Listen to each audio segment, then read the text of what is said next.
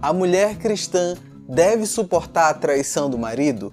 Ou o marido cristão deve suportar as traições da esposa? Isso é ou não obedecer a Deus? Eu vou tentar ser imparcial nesse vídeo. Vou te mostrar as minhas interpretações bíblicas, vou lhe dar todas as referências para que você também leia com calma, com carinho e ore sobre esse assunto, porque eu sei que para alguns é informação, mas para outros é o que eles vivem na pele. E traição não é fácil. Então eu não quero partir do achismo, eu quero partir do que a Bíblia fala sobre o assunto. Eu me chamo Gedrian, seja bem-vindo à Espiritualidade Artesanal. Se você é novo por aqui, muito bom lhe conhecer. E se você já é do canal, muito bom estar com você toda semana. E desde já, eu te peço que coloque nos comentários o que, que você aconselha a uma pessoa traída, o que, que você fala, quais são os conselhos bíblicos ou quais são os conselhos normalmente que se dá a uma pessoa que está magoada, triste e com o coração partido pela outra pessoa. E não deixe de curtir o vídeo depois do nosso assunto. A família é o bem mais precioso descrito na Bíblia, tendo o seu núcleo familiar o casal, marido e mulher os quais em Gênesis é dada a descrição que, por isso o homem deixa pai e mãe e se une à sua mulher, e os dois se tornam um só. E Jesus, no avançar da história, usa essa passagem e reforça dizendo: E disse: Por isso o homem deixa pai e mãe e se une à sua mulher, e os dois se tornam um só. Uma vez que não são dois, mas um só, que ninguém separe o que Deus uniu mostrando a importância do casamento. Mas sabemos que desde a entrada do pecado no mundo, o ser humano nunca seguiu a linha determinada por Deus em diversos assuntos, incluindo o casamento, a qual, com Moisés, ouvimos o mandamento: não cometa adultério. Numa única linha, simples e clara, mas o ser humano infringiu e continua a infringir a lei de Deus. Contudo, na história da humanidade, o lado social mais fraco tem sido o das mulheres, que sofrem caladas, pois a sociedade cristã interpretou mal a sujeição delas para um sofrimento velado e solitário, onde muitas continuam um casamento entorpecido de infelicidades, mas aguentam porque desejam agradar a Deus, mesmo sabendo que os seus maridos não se arrependem de seus pecados ao matrimônio sagrado.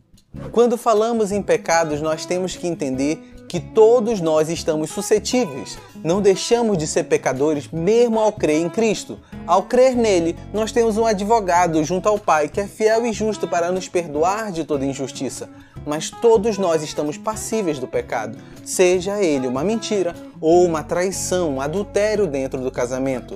Mas a diferença em Cristo é a força para lutar contra os seus pecados. O arrependimento lhe leva a essa força de lutar contra aquilo que nos gerou esse mal, essa tristeza, esse remorso.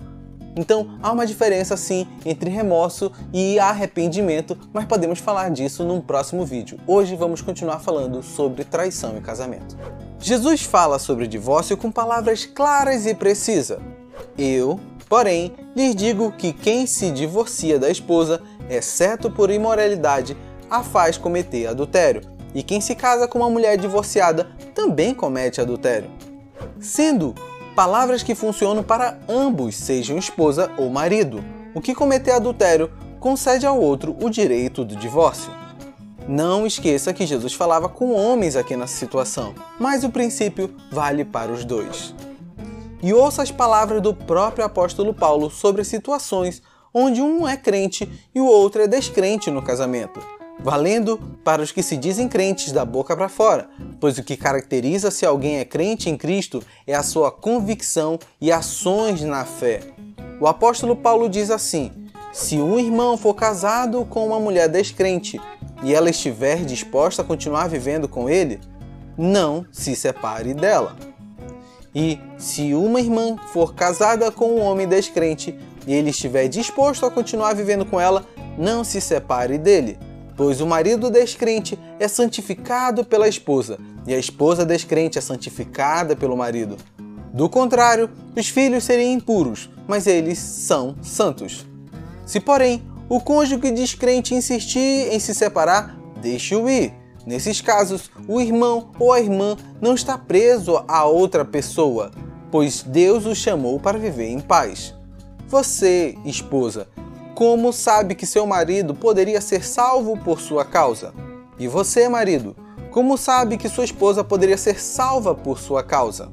Quando ocorre o adultério ou a infidelidade dentro do casamento, o lado ferido tem todo o direito de escolher se quer permanecer naquele casamento com a alternativa de santificar o próximo, de orar, interceder por ele, de levar a, a cruz de Cristo ao seu casamento ou se separar. Nenhum nem outro diante de Deus é uma marca, uma mácula para a pessoa ferida, pois o casamento foi desonrado, ele foi quebrado. É claro que nós temos que correr pelo lado da misericórdia e do amor. Nós temos que ir pelo lado do perdão, o lado que nós ajudamos o outro a viver a luz e o sal em Cristo.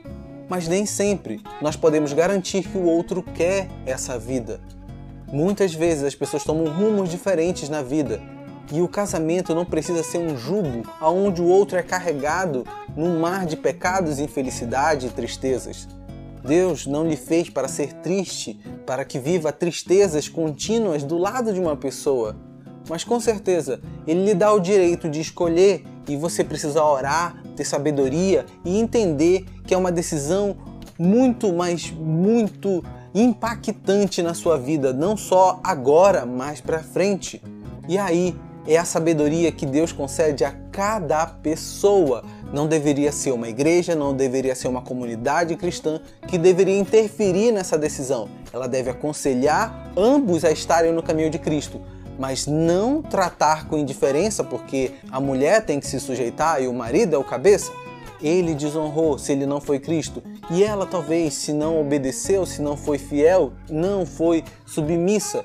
Então, esses termos de submissão e a cabeça da igreja precisam ser melhor abordados também num outro momento, mas por hora a decisão cabe à pessoa ferida e aí ela precisa orar e entender qual o propósito de Deus para ela no seu casamento. Vou te dar um bônus de instrução e interpretação bíblica a você. Talvez você viva num casamento que tem agressão física, seja homem ou mulher. A agressão física é um ato direto ao templo do Espírito Santo, quase um adultério ou imoralidade sexual, passível da mesma permissão de divórcio diante de Deus.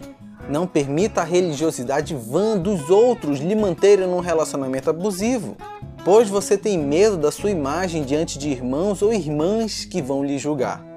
Eles não estarão lá na hora que seu cônjuge for desonrar o templo que você é para o Espírito Santo. Eles não estarão na sua casa para proteger o templo de Deus que você é. Não viva julgos religiosos vazios. O cristianismo não é isso. Jesus disse: Seu amor um pelos outros provará ao mundo que são meus discípulos. Sem amor, não tem a presença de Deus ali. Muito obrigado pelo tempo que passamos juntos. Eu torço que esse vídeo venha lhe ajudar, venha lhe permitir orar com maior clareza sobre essa decisão. A vontade de Deus não é que os casais se separem, mas com certeza não é que vivam num julgo de infelicidade. Então, ore com sabedoria, faça aconselhamentos, faça terapias, faça terapia de casal, faça o que for preciso para salvar seu casamento. Mas não viva uma religiosidade vazia, não permaneça num casamento porque religiosamente é o que precisa. Deus não lhe fez para ser infeliz ou viver infelicidades. Muito obrigado pelo tempo. Não deixe de colocar nos comentários o que você achou sobre o vídeo. Não deixe também de colocar aquele curtir para ajudar esse vídeo a chegar mais adiante. E se você gostou do conteúdo, toda semana eu estou por aqui com dois vídeos pela semana para trazer a palavra de Deus para você com assuntos inusitados e práticos para o nosso dia a dia. Não deixe de ver os outros vídeos, vão estar por aqui. Um grande abraço e até mais.